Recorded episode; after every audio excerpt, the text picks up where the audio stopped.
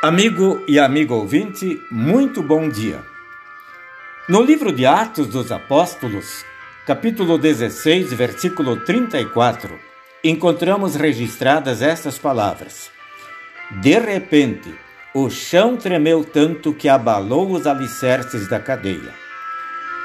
Talvez você já tenha ouvido a expressão ficar sem chão, ou seja, situações ou notícias ruins que surgem em nossas vidas que nos deixam sem reação. Por exemplo, uma doença, desemprego, alguém que faleceu ou até uma reação que não esperávamos de alguma pessoa.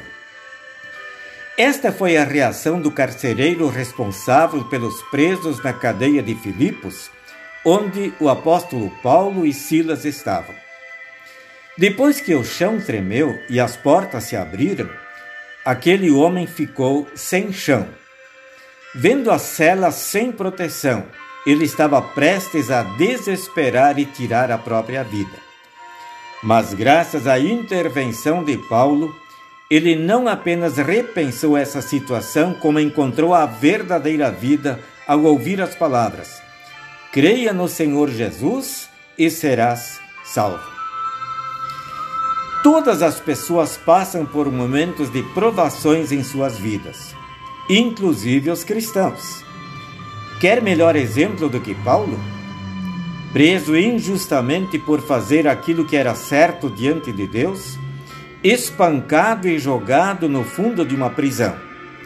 Entretanto, numa situação onde muitos desesperariam e, quem sabe, até culpariam a Deus, Incrivelmente, ele orava e cantava juntamente com seu amigo Silas. Mesmo na situação adversa, aquele homem de Deus vivenciava a sua fé no Salvador Jesus, que orientou aos seus: No mundo vocês vão sofrer, mas tenham coragem, eu venci o mundo. Na vida do cristão, essa tem que ser a grande diferença a certeza de que Deus está no nosso lado em qualquer situação. Jesus venceu por nós e nos assegura que está conosco para o que der e vier.